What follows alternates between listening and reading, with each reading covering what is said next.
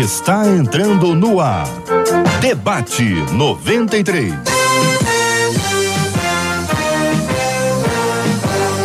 Realização 93 FM. Um oferecimento Pleno News. Notícias de verdade. Apresentação J.R. Vargas.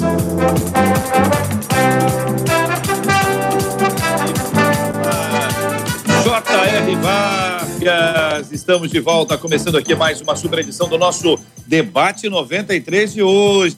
Que bom ter você com a gente aqui nessa multiplataforma de transmissão. Espero que vocês estejam me ouvindo muito bem. Eu não estou ouvindo ninguém, ouvindo absolutamente nada, mas com muita alegria compartilhando pela fé falando com alegria, desejando a todos vocês um dia maravilhoso, cheio da graça, da bênção do nosso Deus e Pai. Que o Senhor abençoe a sua vida, a sua casa, a sua família. E nós abrimos o programa, ainda sem ouvir absolutamente nada, mas lendo a palavra de Deus para o coração de vocês. Lendo agora para você, para todos nós, o Evangelho de Lucas, capítulo 17, versículos 1 e 2. Temos lido assim a palavra de Deus para a nossa vida. É a palavra de Deus que nos conduz, é a palavra de Deus que nos dirige, é a palavra de Deus que nos mantém de pé. Então, diz assim a palavra: Disse Jesus a seus discípulos é inevitável que venham escândalos, mas ai do homem pelo qual eles vêm. Melhor fora que se lhe pendurasse ao pescoço uma pedra de moinho e fosse atirado no mar, do que fazer tropeçar a um desses pequeninos, é o que diz a palavra do Senhor. Palavra do Senhor no Evangelho de Lucas, capítulo 17, versículos 1 e 2. Palavra de Deus para o coração de todos nós, da manhã desse dia.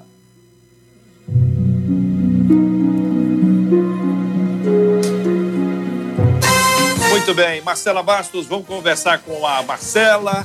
É muito legal estarmos ao vivo, que se fala no estúdio, vaza para todo mundo, não é isso? Em casa também. Quero dizer que nós já estamos aqui acolhendo os nossos queridos debatedores. De vez em quando um entra no, no, no escritório e chama e fala. Muito bem. Marcela, é o seguinte, eu queria te ouvir. Fala aí para eu te ouvir. Bom dia, JR. Tá me ouvindo? Aí, você eu tô ouvindo bem. Eu não ouvi trilha de nada eu fiz uma abertura pela fé, entendeu? Mas foi direitinho. Que você não está ouvindo, não está vendo nada. E foi em vai cima fazendo, da trilha direitinho. Foi? Tá, oh, tá maravilha. Bom dia aos nossos Marcelo, eu quero pedir a você que, que, que apresente para nós, os nossos debatedores. Tem alguém aí que está com um parafuso assim na mão, apertando, e a gente está ouvindo daqui. Eu não sei quem é. Quem que você acha que é? Você acha que é o bispo? Não, não é o Bispo Jaime que hoje está com a gente, Bispo Jaime Coelho. Também não é a pastora Helena Raquel, que também está com a gente hoje. E com a gente hoje também o pastor Davi Góes, eu acho que pode ah, que ser ele, né? que esteja na mão dele o parafuso. Ah. A gente está tentando se aparafusar é. com o pastor Davi Góes, já que ele está lá em Fortaleza. Então, daqui a pouquinho tudo vai se acertar. Alô, ele tá Maravilha. Longe, tá, tá de, vez, tá de vez em quando ele aparece aí. Deixa eu dizer é. para os nossos queridos é, ouvintes que nós estamos tra transmitindo agora pelo Facebook da 93 FM, também pelo nosso canal no YouTube. Então você corre para o canal do YouTube da 93 FM, você participa conosco aqui e agora. Vai ser muito bom ter você com a gente também no Facebook da 93. Então o que, que você faz? Ou Facebook ou YouTube, Rádio 93 FM, clica lá, a tela vai se abrir para aqueles que têm televisão com o Smart TV e podem assistir lá, você vai poder assistir com imagens e vai ver de pertinho a queridíssima pastora Helena Raquel, uma das meninas mais queridas desse país, que tem pregado, ela tem falado, ela tem cantado, dizem até que dança não sei se é verdade. Vamos saber hoje aqui no Debate 93 com imagens o nosso querido Bispo Jaime Coelho. Que maravilha ter o irmão conosco aqui também. Claro, iluminando a nossa tela e brilhando como sempre, Marcela Bastos. Só porque eu estou de amarelo, deve ser, né? Iluminando bem. Vamos lá. O tema de hoje é: Quando me afastei do Senhor, cometi, cometi erros terríveis. Eu me arrependo tanto que às vezes chego a desejar a minha morte, diz uma das nossas ouvintes. O que fazer, pergunta ela, quando as lembranças dos erros cometidos acabam nos destruindo? É possível ser feliz a despeito de um terrível passado? E aí ela pergunta: culpa, como ficar livre dela? 968038319. É o WhatsApp JR, onde também os nossos ouvintes podem contar as histórias deles para gente através do WhatsApp. Vamos começar ouvindo a pastora, então? Pastora Helena Raquel, sua opinião sobre esse assunto, para começar o nosso debate de hoje. Olá, que maravilha! Muito bom estar com vocês aqui. A paz do Senhor a todos os debatedores, ao querido J.R. Vargas, da produção Amém. do Debate 3, e aos nossos ouvintes internautas que estão aí ligadinhos com a gente. Tempo de isolamento social tem feito descobrir novas formas de comunicação, de interação, e é mais uma vez todas as coisas juntamente cooperando para o bem daqueles que amam a Deus. JR, a mensagem desse ou desta ouvinte uh, me, me, impactou bastante, porque ela tem uma citação é, bem domada. Ela fala sobre erros terríveis. Erros. E daí a gente pensa numa série de coisas que podem ter acontecido, boa parte delas, obviamente, de cunho pessoal, coisas que digam respeito unicamente à vida desta pessoa. Mas eu também me preocupo com a possibilidade desses erros terríveis envolverem questões de crime, de psicopatias que tenham sido desenvolvidas, e não dá para a gente passar por cima disso de forma rápida, sem orientar essa pessoa a buscar a ajuda necessária para que esses erros não se repitam. Quando a gente fala de perdão, a gente aponta diretamente para Cristo e para a cruz. Mas quando a gente fala de propensão para algum tipo de, de, de, de pecado ou de tendência que necessite de um apoio emocional, a gente precisa trazer para esse cenário profissionais competentes, conselheiros, psicólogos para ajudar essa pessoa. Então, se a gente está falando de alguns erros que ainda estão gritando e que essa ouvinte precisa de ajuda profissional, eu quero já abrir a minha participação dizendo: não espere o pior acontecer, cuide da sua saúde emocional. Bispo Jaime Coelho, que tem, além do Ministério, uma, uma perspectiva muito importante nessa área psicológica, como avalia o senhor esse assunto, meu querido? Bom dia, bem-vindo. Bom dia, JR, bom dia, debatedores, bom dia aos ouvintes que nesse momento estão acompanhando. É, o sentimento de culpa é uma coisa que corrói, uma coisa que faz com que a pessoa é, trave, inclusive, resistência, né? Existem muitas pessoas que carregam culpas e que convivem com ela e não conseguem extrair da vida a sua melhor possibilidade de viver, a sua melhor possibilidade de existência. A pastora Helena Raquel acabou de falar sobre a possibilidade de existir psicopatias, pode ser, pode acontecer. É, a maneira como a gente é criado, é, o seio familiar, a família de origem da gente, ela vai cooperar ou não a, a gente ter uma personalidade menos é, rígida e mais flexível. E muita gente, infelizmente, acaba é, construindo essa personalidade com muita cobrança, com muita culpabilidade, né? É, a gente entende que muitas vezes dentro da família alguns foram culpados por coisas que eles nem tinham culpa e assumiram isso. Isso vai gerando algumas fragilidades dentro de nós e gerando uma coisa que a gente pode chamar de pensamento automático. Dentro do pensamento automático, a pessoa pode, por exemplo, se achar culpada mesmo sem ter questionado o que aconteceu, o que, o que pode ter sido gerado, o que pode ter, ter, ter ocasionado tudo aquilo ali. Claro que a gente tem a questão da, da, culpa concreta, que a gente precisa entender que a pessoa também não pode fugir dela. Existem coisas que realmente nós nos vemos como culpados porque geramos determinadas coisas, e tanto em uma, na culpa concreta, quanto na outra, que seria uma culpa um pouco mais flexibilizada, que a gente pode questionar, não que não tem que questionar as duas, né? Que a gente pode questionar, a gente precisa saber trabalhar. Se existe culpa, permitir-se ser perdoado. Né? A, a, a, condição, por exemplo, de uma ajuda que a gente pode dar, a, a, pessoa trabalhar, dar o perdão, vai ajudar ela a trabalhar e receber o perdão. Então, quem pouco perdoa, pouco se perdoa também. Então, a gente tem muitas coisas que a gente pode falar hoje e eu acho que a gente vai conseguir ajudar muita gente com esse tema. Eu quero falar com os nossos ouvintes, pedir que o microfone fique aberto, dizer para o pastor Davi, eu acho que o retorno que estão procurando vem dele. E é muito bom tê-lo aqui no nosso debate 93 de hoje. Pastor Davi, como é que está o senhor? Tudo bem? Obrigado, JL. Um prazer estar com vocês mais uma vez. Sou fanzaço seu, da pastora Helena, do bispo Jaime, e é sempre um prazer estar aqui falando do amor de Deus às vidas que necessitam nesse momento. Né?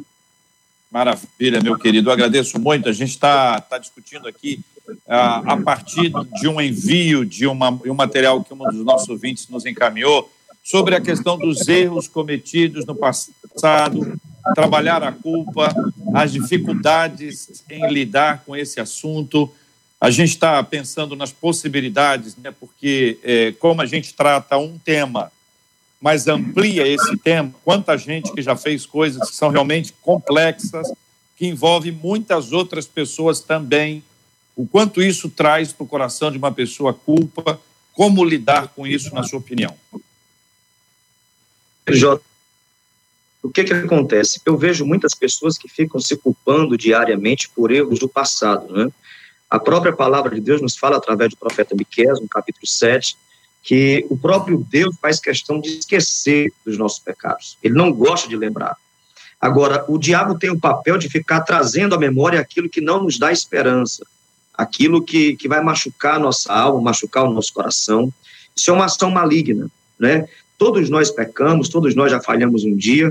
Agora, se Deus não quer lembrar desse passado, por que, que eu tenho que lembrar? Por que, que eu tenho que trazer à tona?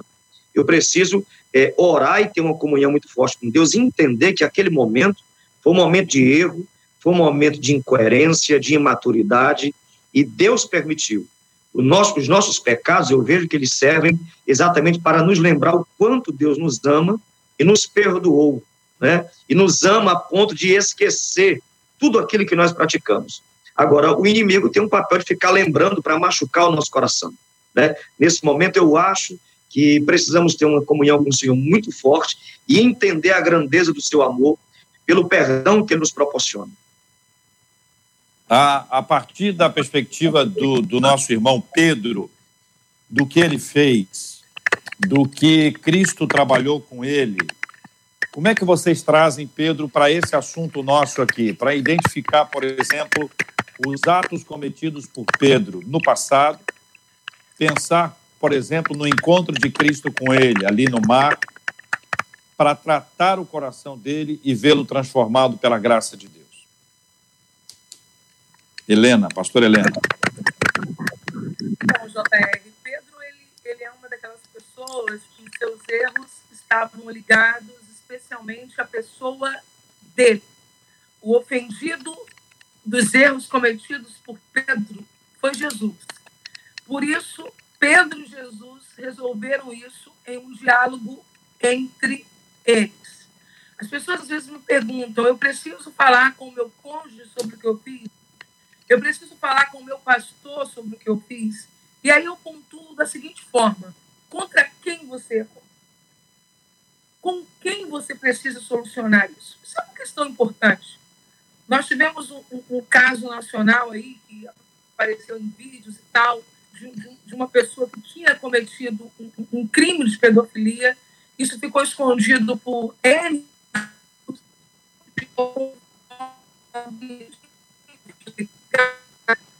Uma situação muito pesada, muito difícil, porque já haviam passado tempo, tantos anos, mas isso ainda não tinha sido solucionado, não tinha sido resolvido. A importância da palavra, do, do, do falar, do expor, é ressaltada no encontro de Jesus e Pedro. Jesus não mandou um bilhete para Pedro. Jesus esperou Pedro na beira da praia para resolver aquelas questões de forma definitiva. Até para que daí a algum tempo, sendo Pedro pastor da igreja, essas coisas não se remexessem, não voltassem de forma acusatória. Tudo que eu não confesso se torna uma arma do diabo contra mim. E ele usa isso de forma imediata sempre que ele encontra uma brecha. Então, eu digo, o assunto é entre eu e Deus, que haja confissão entre eu e ele. O assunto é entre eu, Deus e outra pessoa, que isso também ocorra. É fácil? Não mas é necessário. Sem confissão, não há cura. Bispo Jaime. Então, tá. Concordo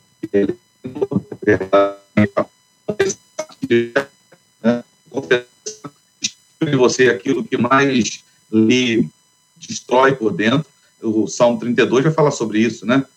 Quando diz: Quando eu me calei, meus ossos se envelheceram, mas quando eu confessei o meu pecado e não escondi minha iniquidade, então o Senhor vem e me perdoa do meu pecado. Então, é importante a gente falar, é importante a gente confessar. De repente, só no. É, até na terapia mesmo, Jota, já que você puxou um pouco para esse lado da questão da psicologia, o primeiro momento da terapia é confessar.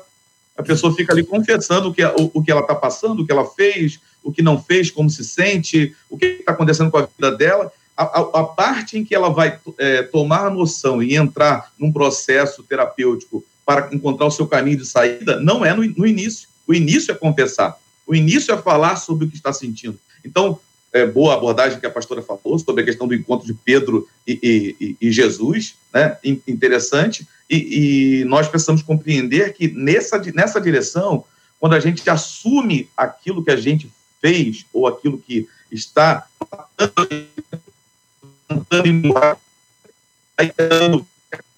coisas que a gente faz sem pensar nela, e não consegue encontrar cura, não consegue encontrar direção. Então é importante pensar assim.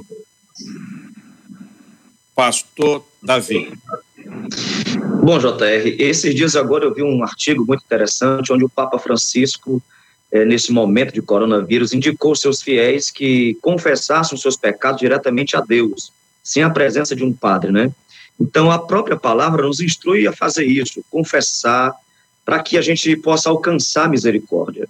Então, assim, todos nós temos sempre um ponto fraco na nossa vida, onde tivemos ali um deslize, um momento muito, muito tenebroso na vida espiritual. Então, não há por que nos envergonharmos disso. Os grandes profetas, os grandes apóstolos sempre tiveram algo a, a confessar a Deus. O próprio apóstolo Paulo tinha um espinho na carne. Então, assim, Elias foi um homem como nós, né? passivo das mesmas paixões, dos mesmos erros, mas era um homem tremendamente usado por Deus. O que falar de Davi, quando o bispo Jaime falou aí que Davi falou que até os seus próprios ossos, a sua carne tremia, e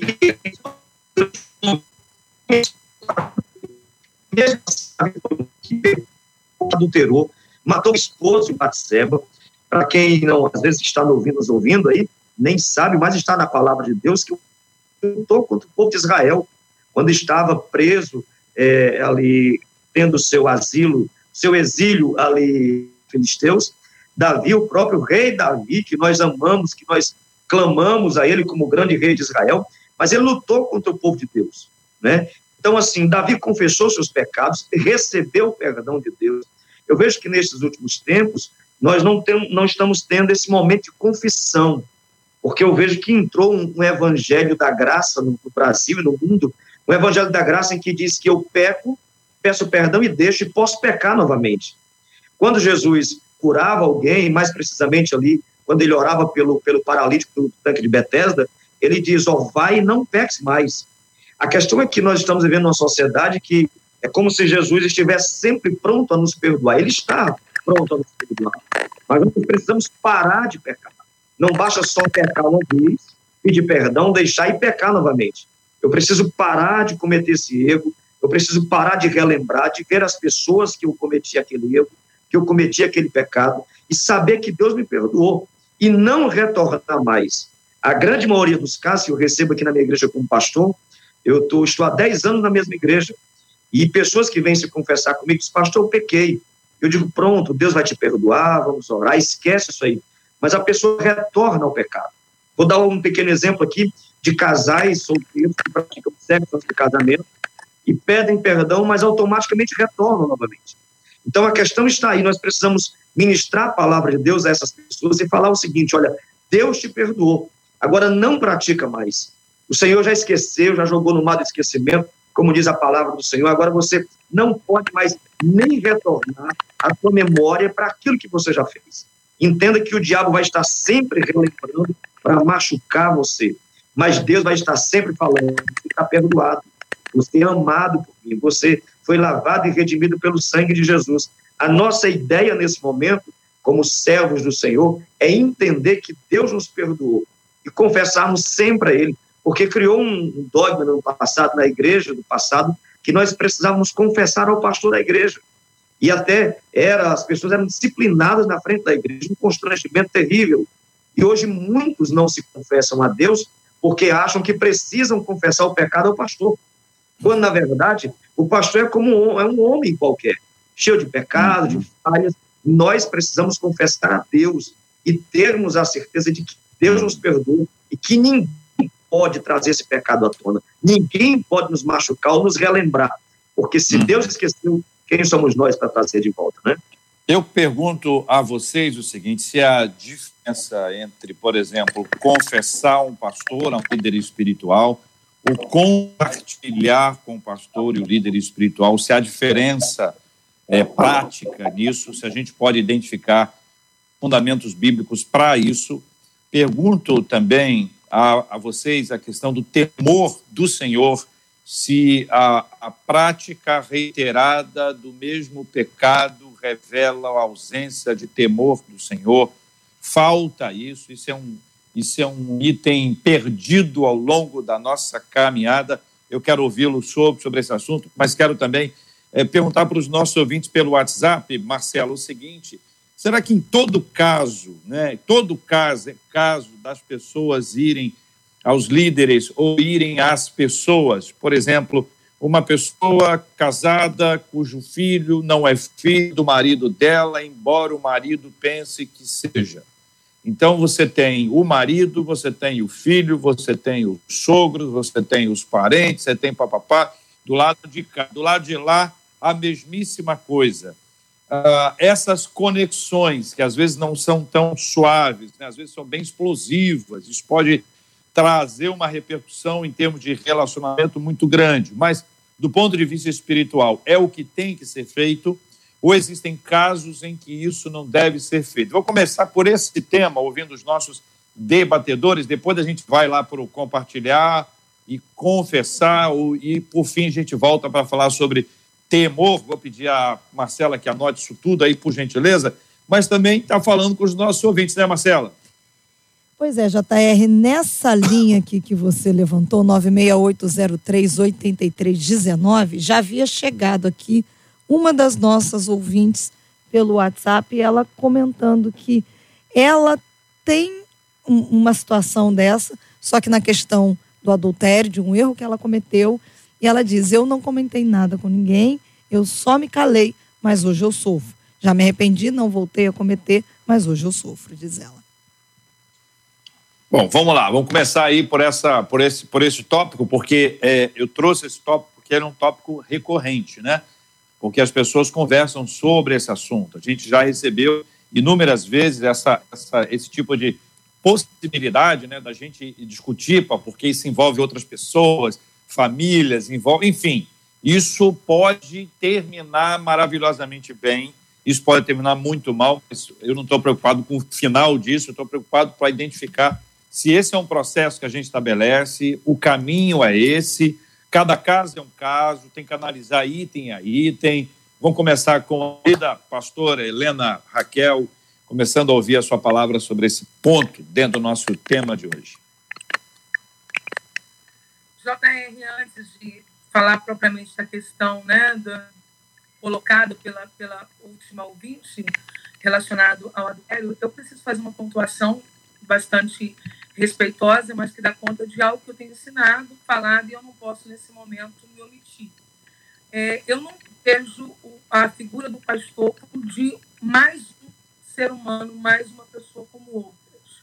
Humanamente falando, ele, obviamente, é um homem passivo de erros, de desencontros, com sentimentos, fraquezas, mas ele é imbuído de uma autoridade espiritual que o faz é, ser um indivíduo que dá continuidade ao pastoreio de Cristo, ao cuidado, à assistência, e logo esse imbuir na comunidade de fé, ele tem um papel diferenciado diante de algumas questões.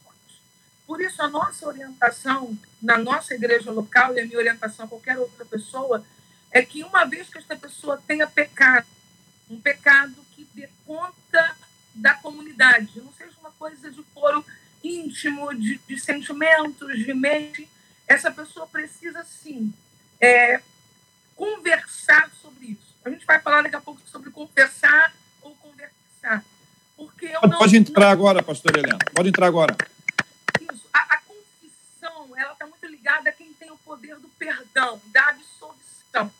Com quem, de fato, eu posso receber o perdão. Mas se eu confesso para Deus e não confesso para o pastor, não compartilho com o pastor, eu perco um aliado testemunho. Porque quanto mais alguém sabe das minhas crises, eu posso ser melhor assistida por esse alguém. E na maioria das vezes eu adentro por um caminho de mentiras que precisam ser sustentadas. Exemplo, temos um ministro de louvor na igreja que caiu na prática do adultério. Ele não compartilha isso com o pastor, ele continua mentindo para a família.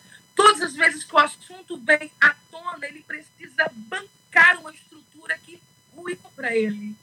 Então ele não só pecou no adultério, agora ele peca no engano, ele peca na mentira.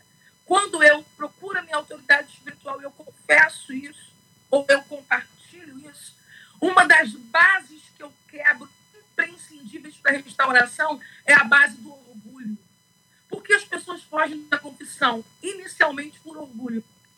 Porque a confissão desconstrói o meu padrão de perfeição.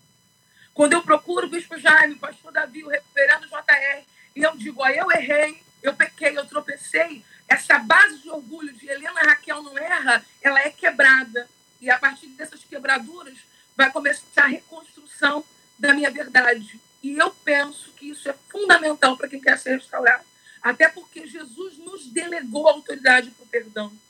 O pastor Davi pontuou que recebeu um casal, orou por eles, perdoou. Nós, como pastores, temos essa outorga. Jesus disse: a quem vocês perdoarem, serão perdoados. A igreja é a igreja, mas quem a, quem a representa? Quem é a pessoa que, adiante dos outros, pode propor isso? A autoridade pastoral. E aí, pastor Davi, vou começar ouvindo o senhor. Bispo Jaime, só um minutinho, hein? Tá joia. É, eu concordo plenamente com a pastora Helena Raquel e precisamos sim confessar a Deus e conversar com o pastor, principalmente quando você tem um cargo na igreja ou não. Algumas pessoas se sentem até bem à vontade para conversar, contar. Eu, como pastor de igreja, eu recebo quase que diariamente, quase todo culto, no final do culto, no meu gabinete, eu recebo pessoas que vêm realmente me confessar. Pastor, eu pequei. É, eu recebi um caso muito forte de uma, de uma, uma mulher na minha igreja que chegou e disse, pastor, eu traí o meu marido, né?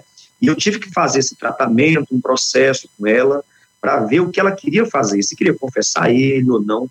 É toda uma questão. Realmente as pessoas gostam desse, desse gabinete, desse contato com o pastor. Agora, existem casos que, na verdade, as pessoas vão contar ao pastor, e alguns pastores não possuem a ética pastoral, né, e terminam citando um exemplo dentro da igreja, e termina soltando aquele exemplo até chegar até um escândalo dentro da igreja. Infelizmente, assim, muitos pastores não possuem essa ética e essa postura para manter o segredo, para manter, sabe, aquele, aquele, aquele, aquela confissão ali só entre ele e a pessoa que foi se confessar, contar sua realidade. Tem pessoas que não conseguem guardar isso, não conseguem esquecer. Então, realmente é importante ter a conversa com o pastor. Eu não, eu não sou contra. Agora, Existem casos que, que, na verdade, eu creio que talvez alguns pastores não irão saber lidar com isso. Né? É muito complexo esse caso, é muito complexo essa questão de confessar o pastor. Alguns não têm maturidade para ouvir, guardar. Né? Eu já ouvi vários casos aqui na minha cidade onde pessoas foram contar o pecado ao pastor e no culto de doutrina o pastor simplesmente contou o caso e deu pequenos detalhes que deu a conhecer toda a igreja que era aquela pessoa. Então, assim, hoje talvez as pessoas estejam um pouco desacreditadas na confissão pastoral, mas ainda vale a pena fazer. Eu faço isso, oro para que as pessoas venham conversar comigo, para que possamos dar uma palavra de consolo, uma palavra de misericórdia. Isso é bem salutar nesse momento. Bispo Jaime Coelho, quero ouvi-lo também sobre o seguinte, dentro de, dessa linha, se uh, o pastor, pastora, liderança espiritual tem essa autonomia ou autoridade uh, bíblica para poder declarar perdão? Vamos lá. É ruim falar por último, porque a gente já ouviu muitas coisas, né?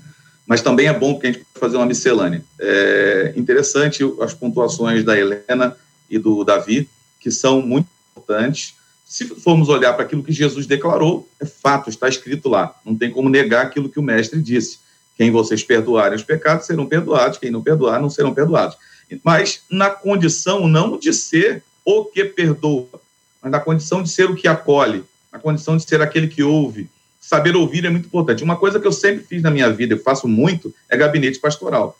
E assim, eu concordo com o Davi quando ele fala sobre essa questão de que nem todo mundo consegue ouvir direito. Porque o que Tiago 5,16 vai dizer, que nós devemos confessar as nossas culpas uns aos outros, para que possamos orar e depois sermos sarados. Tem gente que só ouve e usa isso como arma, ou usa isso como, como desqualificação e etc, etc tal. Então, é fato de que ter um conselheiro é importante e que tem muitos que não conseguem ocupar esse lugar de ser um conselheiro, de ser alguém que sabe ouvir. Qual é a, a, a verdadeira qualidade de um conselheiro? Né? Saber ouvir, saber acolher, saber emprestar os seus ouvidos para aquela pessoa que está ali em sofrimento, querendo confessar, querendo se livrar de uma, de uma situação complicada que está corroendo a vida dela, e muita gente não consegue ouvir. Por quê? Porque coloca juízo de valor, porque coloca, ao invés de tentar ouvir, quer dar uma resposta, e quando você ouve tentando dar uma resposta, você não está ouvindo, você está pensando no que vai responder depois. Então, para um conselheiro poder dar a essa pessoa a condição de que ela saia dali mais acolhida, e sabe-se lá que história essa pessoa carrega, porque pode ser que a gente não conheça plenamente a história dessa pessoa que nos procura, é muito importante saber ouvir, conseguir ouvir, conseguir calar a voz interior e ouvir o que a pessoa está falando. E agora, respondendo a sua inicial, já fiz, né? Já respondi. Se formos olhar para o que Jesus ensinou, ele diz que nós devemos, inclusive, liberar esse perdão, porque tem gente que tem necessidade de receber o perdão, de ouvir, você foi perdoado. Mas perdoado por mim? Não perdoado pelo Senhor. A palavra te diz que você pode ser perdoado, porque no plano de salvação, uma das coisas, dos aspectos da salvação é o perdão, a redenção, que Jesus nos dá gratuitamente. E não nos lança em rosto de coisa alguma daquilo que foi feito por nós, não em nós, mas por nós, foi feito por nós o perdão. Vamos tentar explorar um pouquinho mais isso para ficar mais claro para os nossos ouvintes. A, a nossa herança é, religiosa brasileira ela dá conta de que é necessário que ah, uma pessoa procure o sacerdote e este estabelecerá o tipo de penitência a ser feita para que este pecado seja considerado perdoado. Por conta disso, há aquilo que é conhecido como confissão auricular. É essa aí que o Papa disse que nesse tempo de pandemia deve ser evitada porque é auricular, porque é ali ao, ao pé do ouvido, ali no confessionário. Como agora não uhum. pode, então confesse diretamente a Deus. Ah, quando eu trago isso aqui para a gente entender e talvez explicar um pouco mais, é alguém tem este esta esta autoridade para dizer o seguinte: olha, você fez isso, então você está perdoado. Eu posso dizer isso para alguém: você está ou eu posso dizer com base nas escrituras: olha, se você confessou, se você se arrependeu, se tem uma mudança, você deve se apropriar do perdão que Deus te concedeu. A, per a pergunta parece meio óbvia, mas ela é importante para tentar. Eu, eu não estou eu não, eu não, não achando ainda o ponto ainda desse, desse bolo para entender se a fala é, se o entendimento é nós confessamos alguém e esse alguém declara que eu estou perdoado, ou seja, o poder está nele para dizer que eu estou, ou se com base nas escrituras eu me aproprio do perdão, então eu como autoridade espiritual digo, olha meu irmão, minha irmã, você deve confessar, eu já fiz isso, então você você se aproprie do perdão que Deus te conferiu nas escrituras por meio de Cristo. É esse bolo aí que eu queria que vocês me ajudassem a organizar a partir da nossa menina da mesa de hoje, que nem na mesa tá, né, Helena? Tem uma mesinha aqui. Ai, tá bom. Que debate maravilhoso, JR. Você, você é uma benção. Você é uma benção. É muito bom estar com você, estar com o Bispo Jaime e o Pastor Davi. Então, JR, é, primeiro dizer que a, a colocação do Papa em liberar que os fiéis façam essa confissão própria dentro de todos os dogmas aí que envolvem a Igreja Católica, é, me faz pensar o quanto nós, enquanto igreja local, não podemos fechar as portas de forma definitiva, ainda que nós não estejamos nos reunindo com aglomerações. Porque nesse período de isolamento social, em que as pessoas vão ficar mais a sós com elas mesmas, muitas coisas vão vir à tona. E existem pessoas que vão precisar só falar. E precisam desse contato pastoral, nem que seja por via de zap, videoconferência, por telefone. Por isso a igreja ela continua aberta, institucionalmente falando, e pastores estão atendendo né, por outras vias e delegando pastores para pequenos grupos. Na nossa igreja, nós temos pastores que estão à disposição para atender e ouvir pessoas, e eu creio que isso é imprescindível. Abandonar o rebanho nesse momento e fazer uma mudança de técnica, quando sempre eles tiveram a nossa presença, seria uma irresponsabilidade. Nós não vamos cometer isso, né? Por isso não estamos tendo a nossa vida como preciosa, mas continuamos aí à frente da batalha. Você colocou duas opções, né?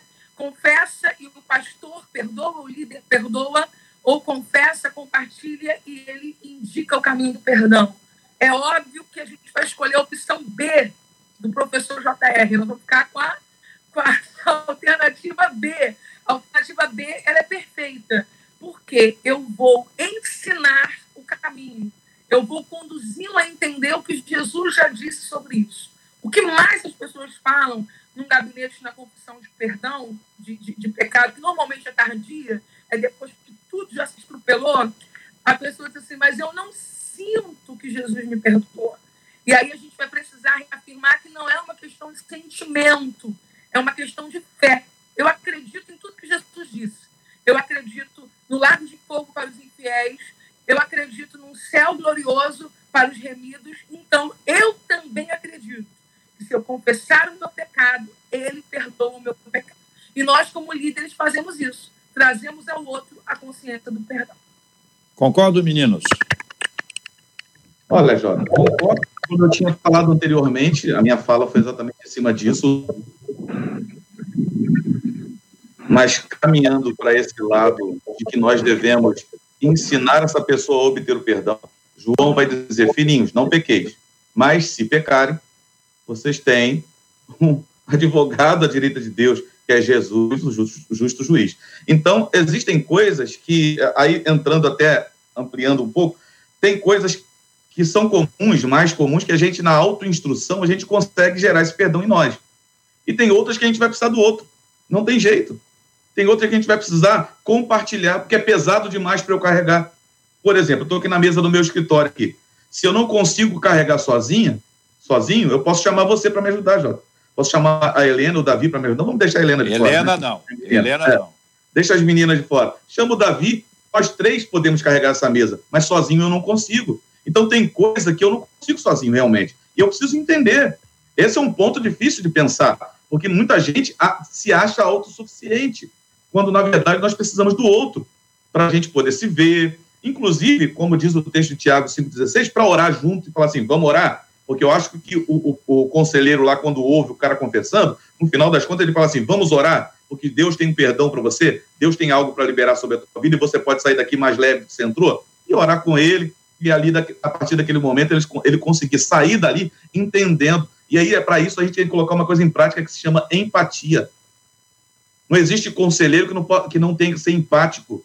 A empatia não é ser o outro, mas é se colocar no lugar do outro. É sentir com o outro o que o outro está sentindo. Deixar ele embora com, com, as questões dele. Você não pode carregar para você, mas sentir o que o outro está sentindo e ser empático ao ponto de perguntar: pô, se fosse eu. É, esse, esse ponto, então, pastor Davi, queremos ouvir também sobre esse assunto, um ponto que envolve uma autossuficiência, onde eu digo, eu não preciso de ninguém, absolutamente ninguém, e um excesso de suficiência do outro lado, quando eu exijo que você dependa de mim, e quando Cristo diz: sem mim nada podeis fazer, nós estamos falando de Jesus, né? Mas existe o perigo de uma liderança religiosa autoritária que diz para a comunidade: sem mim nada podeis fazer. Como é que o senhor avalia isso, pastor? É, JR, eu concordo com, com Bispo Jaime, com a pastora Helena também. Vocês estão ouvindo? Olha aí. Estão ouvindo? O, é, Marcela, vocês estão ouvindo? Então, beleza. Então, vocês sinalizam aí que eu não estou ouvindo, não, tá? Pode. Então, pastor, siga em frente. Então, concordo com o bispo Jaime, com a pastora Helena. É, realmente, nós precisamos confessar ao Senhor. Né? Eu lembro do texto em que Jesus está ali recebendo aquele paralítico trazido pelos quatro amigos. E o que, que os quatro amigos queriam? Queriam que aquele homem, amigo deles, fosse curado da sua paralisia. Mas vai logo e diz assim: Filho, perdoados estão os teus pecados. Ou seja, o pecado daquele homem talvez o machucasse mais do que a própria paralisia. Né? Então, nós precisamos de perdão. Nós crescemos ouvindo os nossos pastores pregando e que nós precisamos estar sempre pedindo perdão a Deus por nossas falhas. E eu, eu sou a geração de pastores da minha família, da, da Igreja Assembleia de Deus. Então, eu entendia que eu precisava confessar ao pastor o meu pecado, eu precisava ser disciplinado perante a igreja, mas os tempos mudaram, os tempos são outros. Né? Existe realmente uma, uma carência do povo, como o bispo Jaime disse, de querer ouvir o pastor dizer: Filho, teus pecados estão perdoados. Agora, o que é mais importante? A palavra de um pastor dizendo: Filho, os teus pecados estão perdoados? Ou a palavra de Deus, o que o bispo Jaime citou agora, tendo Jesus como advogado? Lógico que eu não vou agora dizer que você não precisa do pastor, você precisa sim, para orientar o que fazer após o seu pecado, o que fazer após aquele ato que você fez, que foi tão vergonhoso, que você precisa fazer. O pastor, eu vejo que ele entra nesse, nesse momento como orientador, sabe, para não para a pessoa, a pessoa não pecar mais, a pessoa não retornar mais para aquele momento. Mas, assim, eu vejo que, que pode sim haver uma instrução nossa, como pastores, como líderes, de instruir o povo a, a ter essa comunhão muito forte com Deus. Observe que os nossos templos estão fechados, as pessoas estão orando, a gente está fazendo o que pode, fazendo live, entrando em rádios, para que essas pessoas não percam a comunhão com Deus. E nesse momento, é, nós, como pastores, precisamos urgentemente apresentar esse caminho direto a Deus. Porque chegará um tempo em que as igrejas realmente serão perseguidas, os pastores serão perseguidos, e será cada um por si, Deus por todos, né?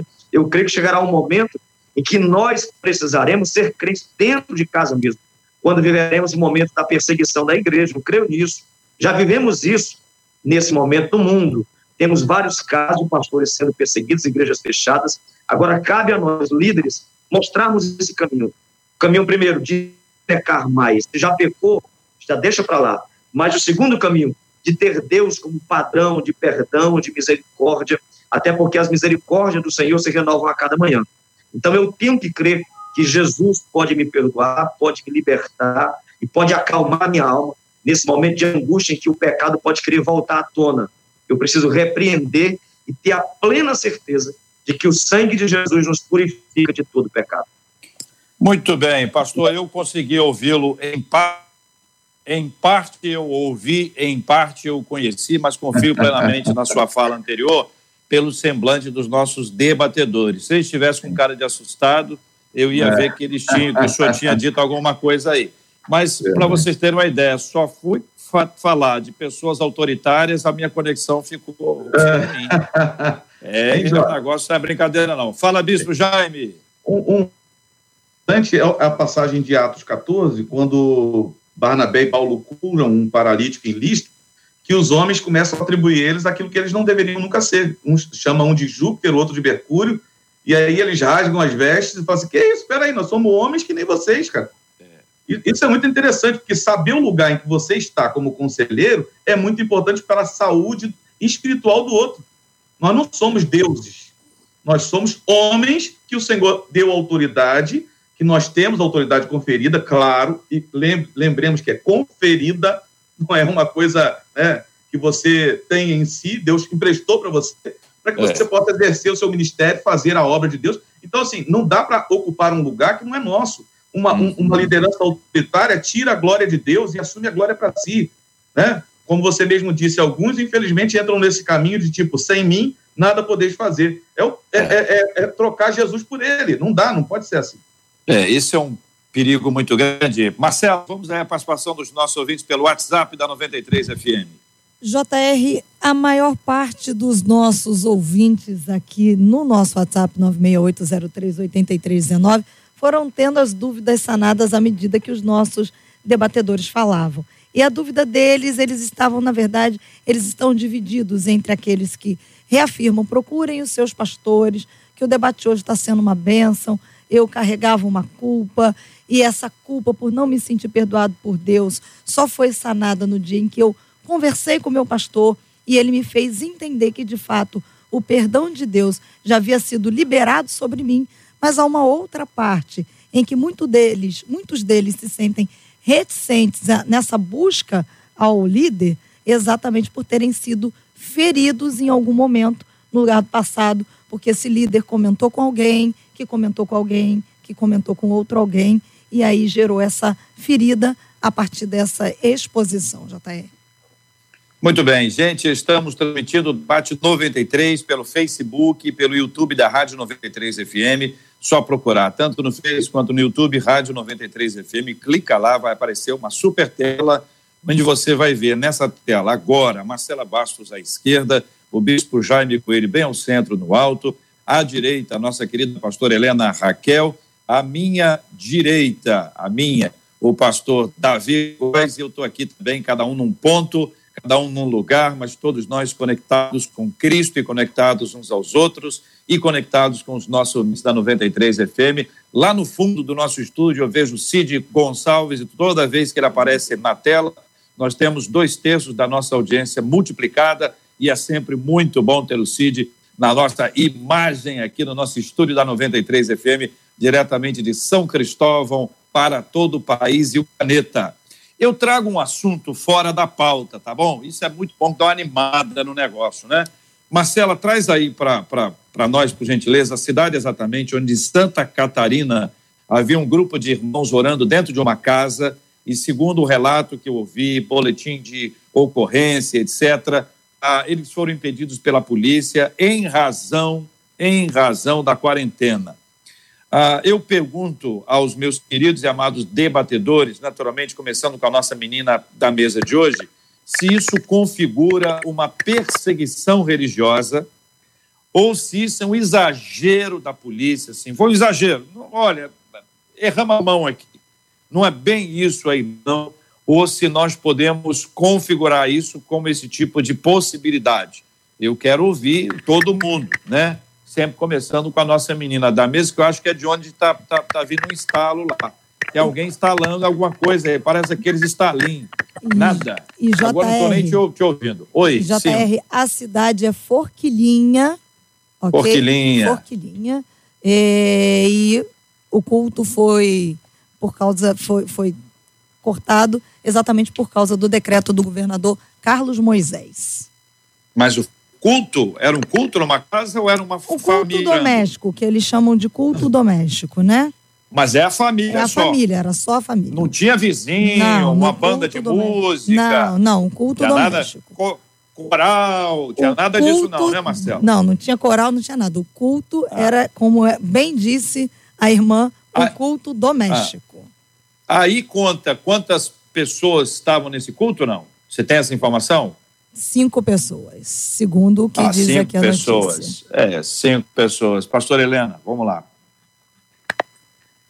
Então, JR, é, a informação, agora bem, bem fechadinha, ela não é suficiente para a gente poder caracterizar esse acontecimento como uma perseguição religiosa. Nós precisaríamos conhecer um pouco mais a vida dessa cidade, questões culturais que envolvem essa cidade. Eu vou, então, usar a minha cidade como parâmetro, a cidade que eu sirvo como pastora há duas décadas, que é a cidade de Queimados.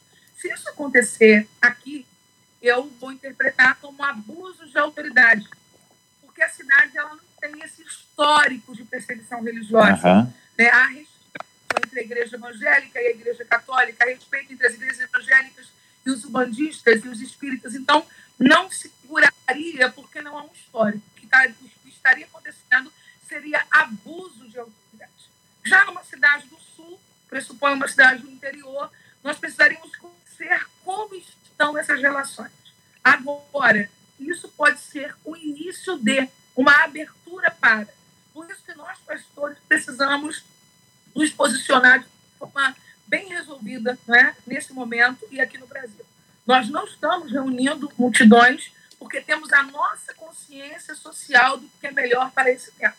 Agora, policial não pode entrar no nosso culto e parar o nosso culto sem mandato, não pode invadir o prédio da igreja.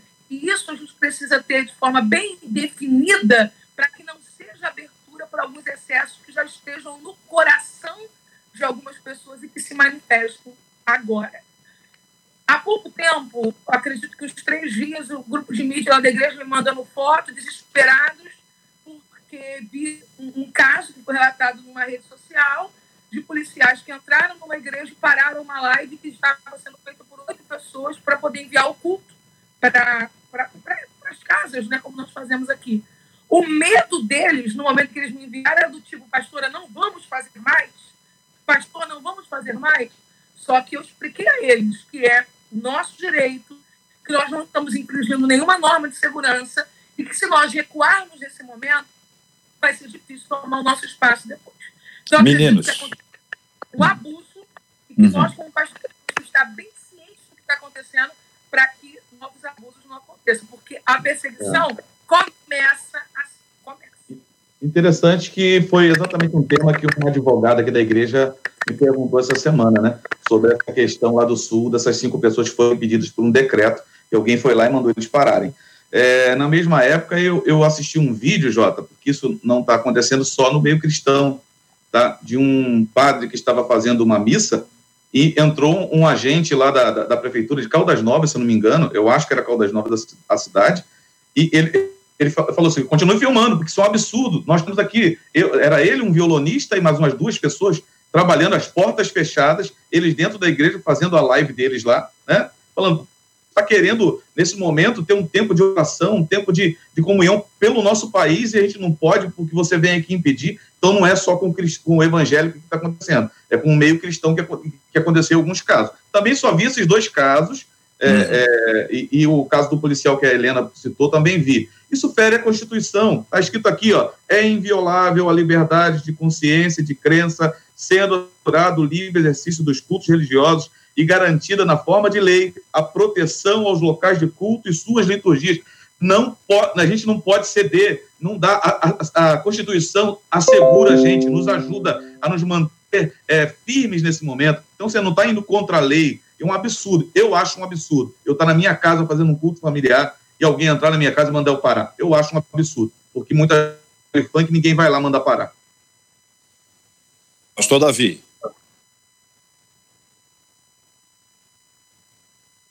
Peculiaridade. Aqui em Fortaleza, no Ceará, o coronelismo impera ainda.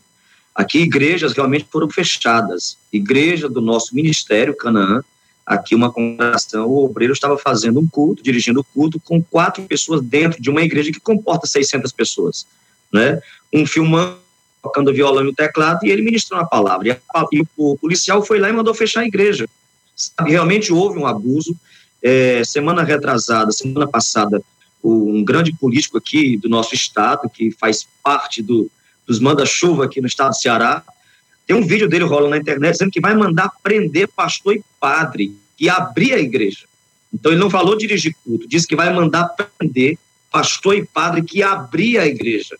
Então essa é uma situação, eu já vejo aqui no Ceará como uma perseguição política. Eu mesmo, a minha igreja, que é a qual sou pastor, é uma igreja de 3 mil pessoas. Né? Eu não posso nem dirigir o culto dentro da igreja.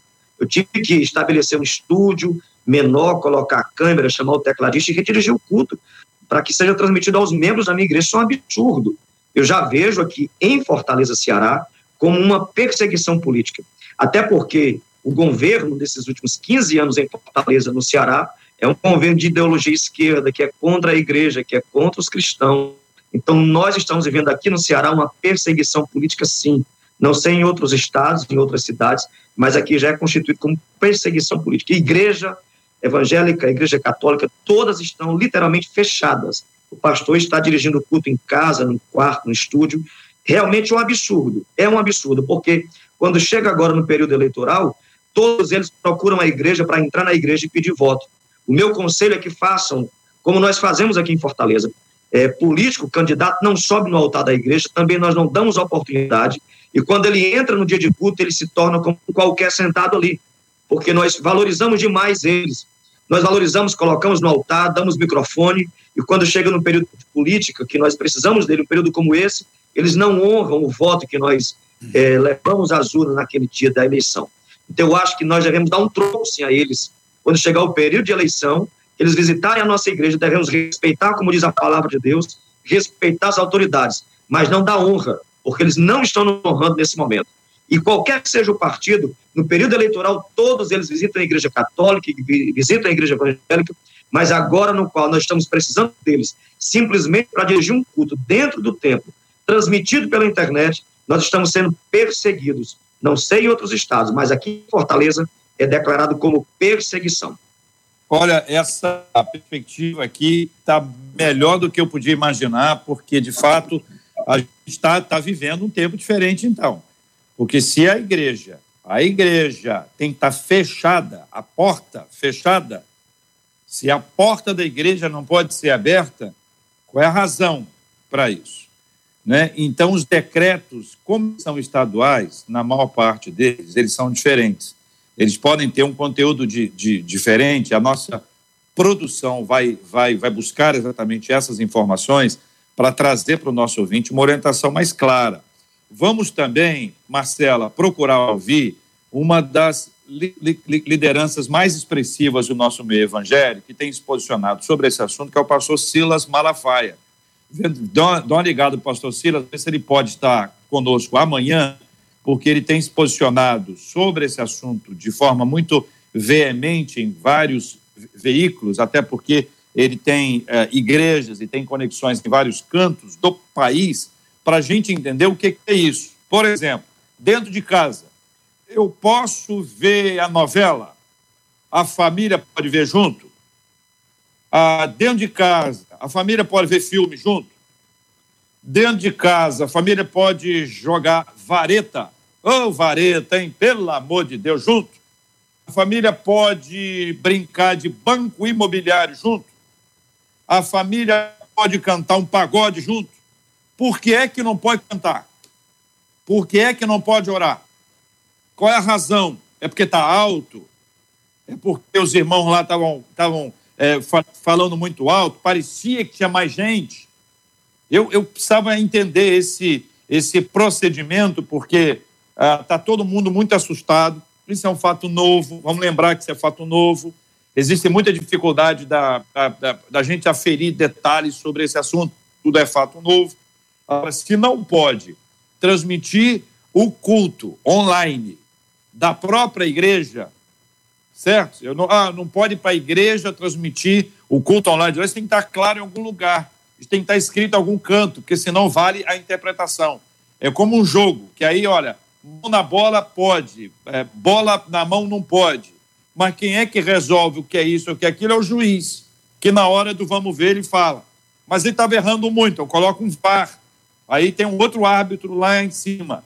Mas ele também erra muito, então a gente precisa entender que que isso, como é que isso funciona. Então, Marcela Bastos e o nosso timaço da 93 FM vai nos ajudar com o advogado que vai trazer literalmente A mais B igual a C.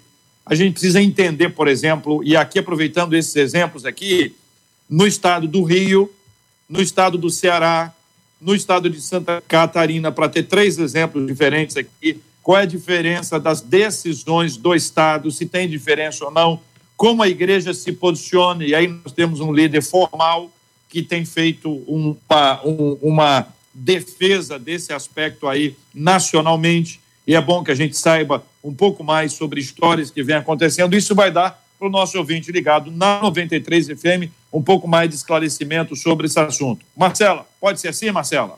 Pode sim, a gente vai correr atrás disso aí sim para os nossos ouvintes. Se Deus quiser, amanhã a gente consegue estar com isso tudo aqui. Muito bem. E aí a gente vai desenvolvendo. Acabou, Marcelo? Já foi o tempo todo aí já? É Meio-dia é e quatro já, JR. Mas que relógio é esse que não para, gente? O assunto é bom, a gente vai conversando, a gente nem vê quando o tempo passa. Mas eu estou atrapalhando o Bispo Jaime, que ele tem que preparar o almoço hoje. Então eu vou, vou, vou. Tá bom, Marcelo? Vamos encerrar aqui, senão na casa do Bispo Jaime não vai ter almoço hoje. A bispa vai ficar chateada, é melhor. Muito obrigado aos nossos queridos debatedores participando do nosso debate 93 de hoje. Muito obrigado, Bispo Jaime Coelho. Forte abraço. Deus abençoe, meu irmão. Um abraço, Jota. Um abraço, Marcelinha, Pastor Helena, Pastor Davi. Deus abençoe a todos. Um recado para os membros da Edificação em Cristo: somos um. Perto ou longe, estamos juntos e vamos vencer essa em nome de Jesus. E todo líder consciente, Jota, está fazendo o que deve ser feito para proteger a sua igreja e a população. Pastor Davi Góes, obrigado, um abraço, querido, Deus abençoe. Obrigado, JR, também, a Marcela, o Bispo Jaime. Pastor Helena, sou seu fã, Pastor Helena. Estou querendo lhe trazer na nossa igreja novamente. A senhora veio para a nossa igreja, mas nunca mais consegui agenda, viu? Eu quero lhe trazer novamente aqui. Um abraço a todos do Rio, a todos do Brasil que nos ouvem nesse debate maravilhoso. Cheiro no coração, JR. Quando vir a Fortaleza, tem lagosta para você, hein? Ô, oh, maravilha! Ó, oh, que palavra boa! Pastor Helena, obrigado, Deus abençoe.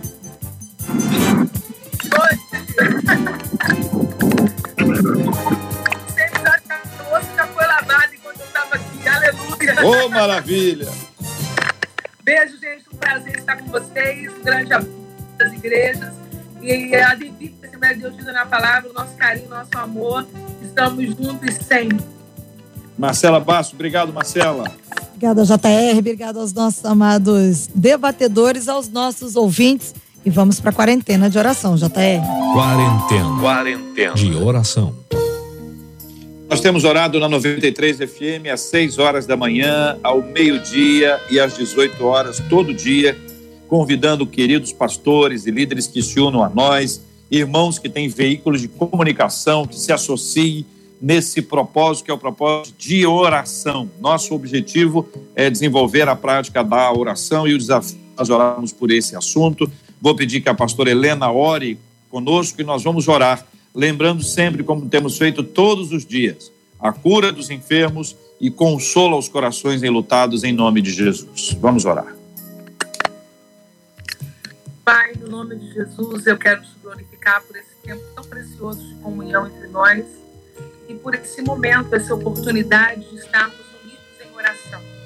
Senhor, nós precisamos de Ti. Tu és o nosso único Deus e nós não temos outro além de Ti.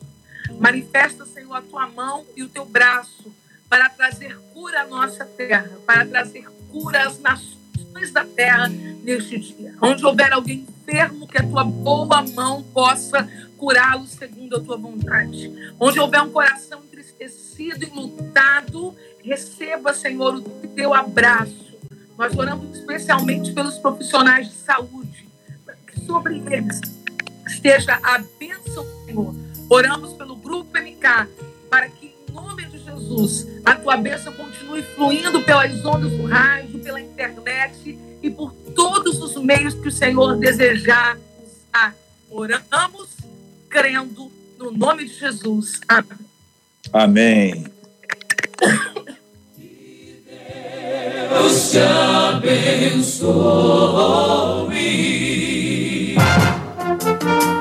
Você acabou de ouvir Debate 93.